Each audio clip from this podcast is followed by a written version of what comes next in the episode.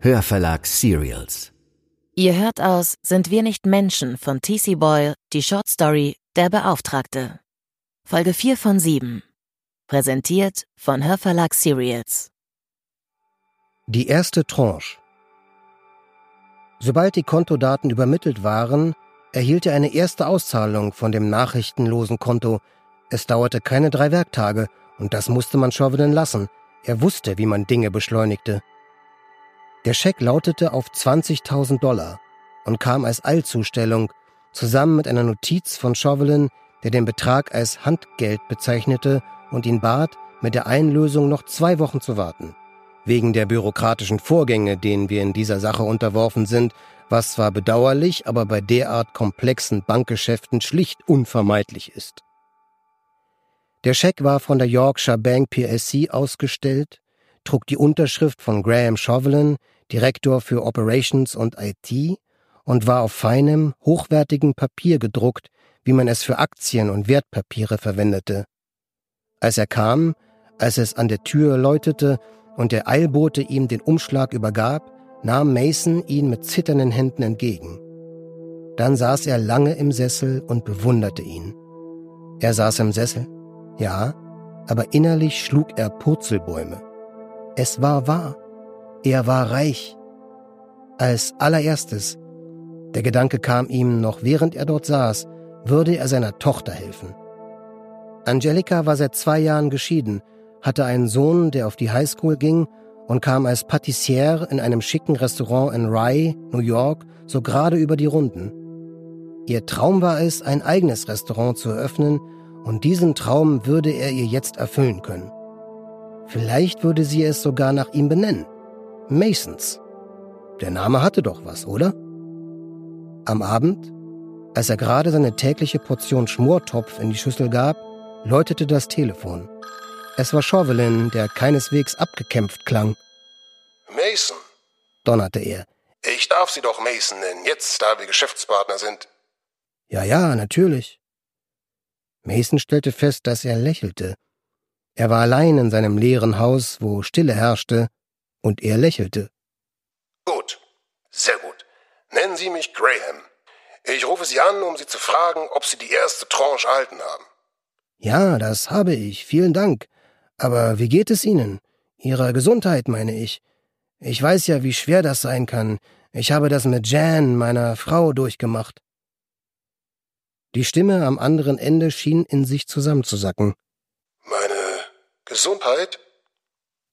Es tut mir leid, ich will wirklich nicht indiskret sein, aber Ihre Sekretärin sagte mir, dass Sie in Behandlung sind. Oh, das ja, sehr misslich. Ich wollte, sie hätte Ihnen nichts davon gesagt, und ich versichere Ihnen, dass es unsere Geschäftsbeziehung nicht im mindesten beeinträchtigen wird, also seien Sie unbesorgt.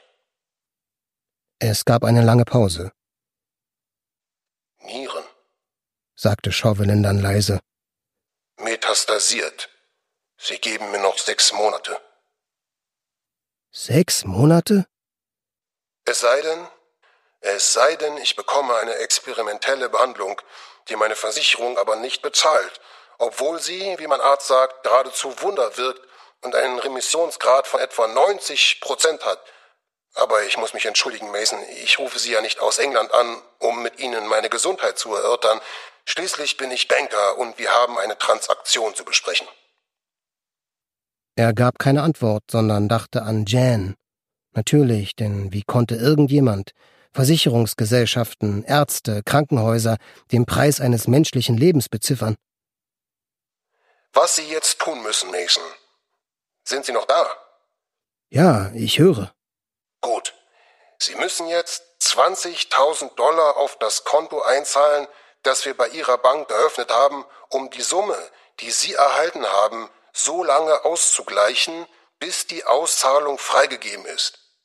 Ich werde Zugang zu diesem Geld brauchen, um gewisse Leute im königlichen Treuhandbüro zu schmieren. Das sagt man bei Ihnen auch, oder? Dass man Leute schmiert? Ich habe. Ich meine, ich werde Geld von meinem Festgeldkonto nehmen müssen und das könnte ein paar Tage dauern. Ein paar Tage? wiederholte Chauvelin ungläubig.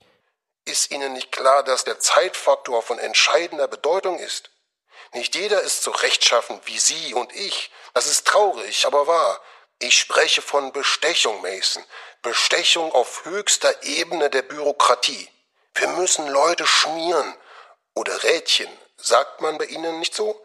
Um sicherzustellen, dass es beim Transfer des vollen Betrags keine Schwierigkeiten gibt. Schweigen. Er hörte das schwache Rauschen der Verbindung. Es klang wie das Meer, das ans Ufer schlug. England war weit entfernt. Okay, hörte er sich in die Leere hineinsagen. Doch es war keine Leere. Chauvelin war noch da. Es gibt zu wenige Ehrenmänner auf dieser Welt, sagte er betrübt. Wissen Sie, was man in der Bankbranche über mich sagt? Chauvelins Wort ist seine Ehre. Und seine Ehre ist sein Wort. Er seufzte.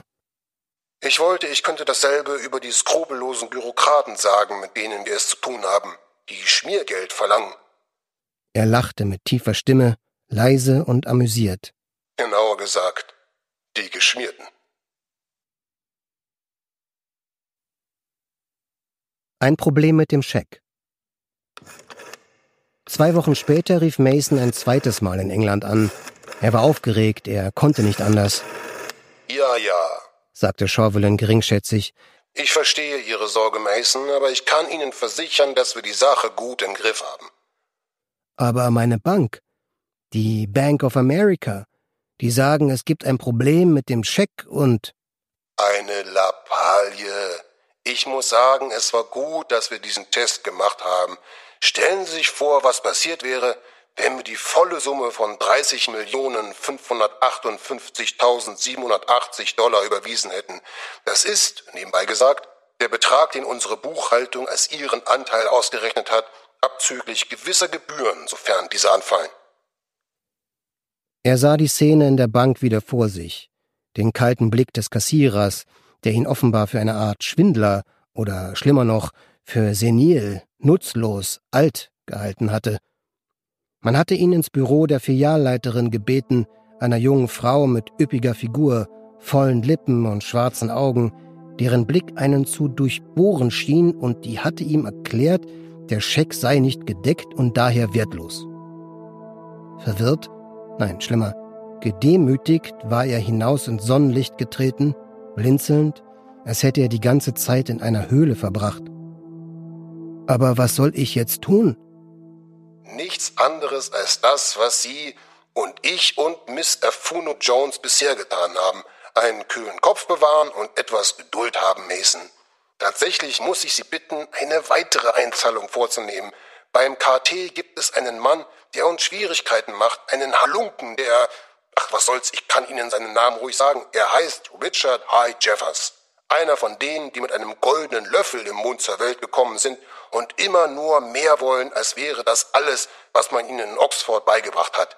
Gier. Er will geschmiert werden? Genau. Wie viel? Noch einmal 20.000. Empörend, ich weiß. Aber Sie, wir, haben bereits 20.000 in ihn investiert, in dieses gierige Schwein. Und wir wollen auch nicht, dass das den Bach hinuntergeht. Sagt man das bei Ihnen auch? Den Bach hinuntergehen? und das Geschäft ihres Lebens vor unseren Augen platzt. Mason schwieg einen Augenblick. Er musste diese neue Information verarbeiten, was, wie er zugeben musste, nicht leicht war und immer schwerer wurde. Nichts war, wie es schien. Wieder wollte das Haus ihm entgleiten, alles war in Bewegung, als wäre ein Erdbeben im Gang. Vor seinen Augen tanzten Punkte, der Telefonhörer war aus Gusseisen.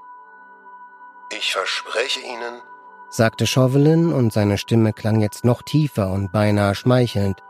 So wahr ich hier sitze, das ist die letzte Zahlung. Das war Folge 4 von Der Beauftragte, einer Shortstory von T.C. Boyle, gelesen von Florian Lukas. Abonniert am besten gleich den Feed, denn wir veröffentlichen alle zwei Tage einen weiteren Teil. Ab dem 24.02. gibt es dann TC Boyles Sind wir nicht Menschen mit vielen weiteren Short Stories um Genmanipulation, argentinische Ameisen und klavierspielende Mikroschweine im Handel. Und eine Geschichte liest der Meister der Short Story sogar höchstpersönlich. Oder ihr besorgt euch das Buch, veröffentlicht im Karl-Hanser Verlag, übersetzt von Annette Grube und Dirk van Gunsteren. Sind wir nicht Menschen und viele weitere Titel von TC Boyle findet ihr auf www.hörverlag.de oder www.hanser-literaturverlage.de. Die Links dorthin stehen in den Show Notes. Ihr seid auf der Suche nach weiteren Fiction-Podcasts? Die Dramaserie Fremdgänger beschäftigt sich mit Klimaschutz und der Frage nach der eigenen Identität. Ihr findet sie überall dort, wo es Podcasts gibt. Schaut außerdem gern bei unserem Instagram- oder Facebook-Kanal vorbei. Dort erfahrt ihr immer zuerst, wenn es etwas Neues gibt. Auch diesen Link findet ihr in den Show Notes. Lasst uns am besten eine Bewertung da, denn Reviews führen dazu, dass der Beauftragte in den Hörercharts bleibt.